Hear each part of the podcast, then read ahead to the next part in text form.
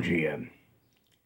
Que este dia, que esta quarta-feira, seja um dia muito feliz no aspecto pessoal e no aspecto profissional para os caros amigos.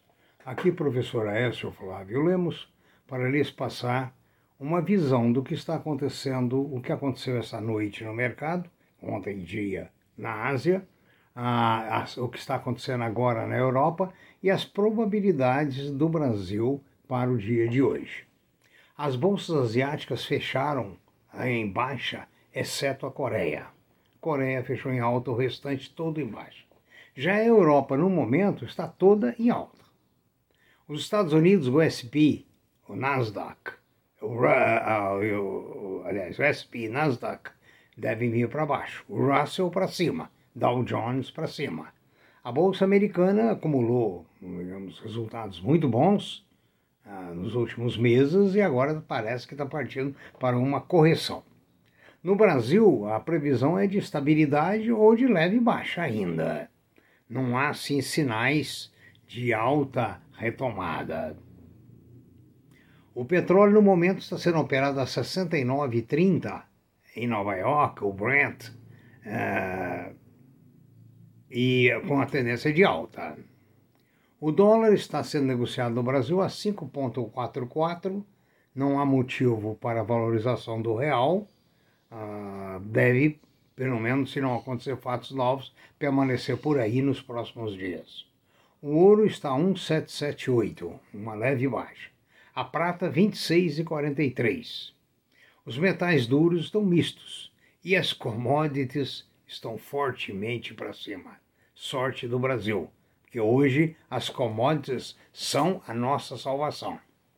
A agricultura, a pecuária, que nos anos 50, 60 e 70 era relegada a um, digamos, a um campo é, de pouca importância. Eu, nessa ocasião, principalmente na década de 60 e 70, eu era fiscal de uma grande instituição e a agricultura e a pecuária era absolutamente, conforme eu já disse em outros vídeos, embrionária. Mas eu tinha muita fé, tanto é quando fui um dos uh, coordenadores, diretores da Unifran, eu criei o curso de agronegócio contra a vontade de todo mundo, na época. E hoje se vê o valor do agronegócio. Nessa segunda parte, depois dos índices, eu vou falar alguns assuntos geral, gerais e depois eu falarei alguma coisa atendendo aos alunos que me pediram por e-mail. Ah, o interessante que a gente começa essa parte é com o Gustavo Lima, que há poucos dias no YouTube anunciou o que eu chamaria de pirâmide, que dá um rendimento de 5% ao dia, além de a bonificação dependendo do resultado. Ou seja, é um, uma coisa estranha, porque eu não conheço na minha idade nada que dê 5% ao dia. Mas muita gente vai nessa. Afinal de contas, é o Gustavo Lima. A Vale do Rio Doce, para analistas, ela poderá chegar a mais de 800 bilhões no valor. Ah, no momento, ela está valendo próximo de 600 bilhões. A ação está oscilando em torno de 110 reais e a estimativa de que ela chegue para alguns a 158, para outros a 133, para outros a 122. A minha recomendação aqui não é de compra, é análise. Cabe a você decidir.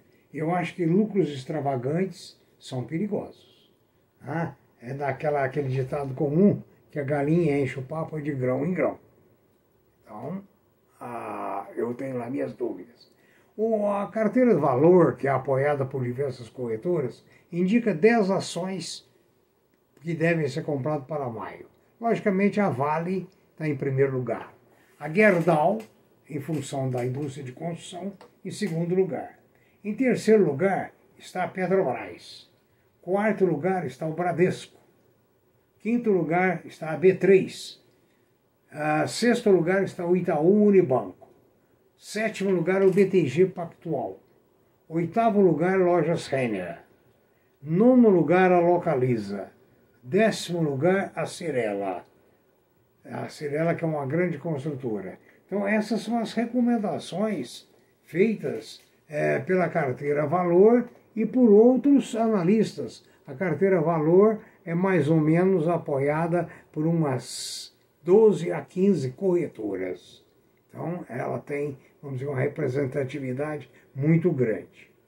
Bom, indo agora a falar sobre, voltando ao mercado financeiro, eu parei quando eu disse que na Holanda, mais ou menos em 1400, foi criado o Banco Central que depois foram criados, cada país o seu Banco Central, que tinha com a, com a finalidade regulamentar, regular e controlar o mercado financeiro. Parece que com Bitcoin a, os bancos centrais não estão chegando lá, ou seja, não existe esse controle. Tanto é que há uma série de ataques contra o Bitcoin. Então, hoje o sistema financeiro está regulamentado para analisar, controlar as operações comerciais e financeiras. O mercado de capitais ele existe para é, oxigenar as empresas com as ações vendidas no mercado. Né?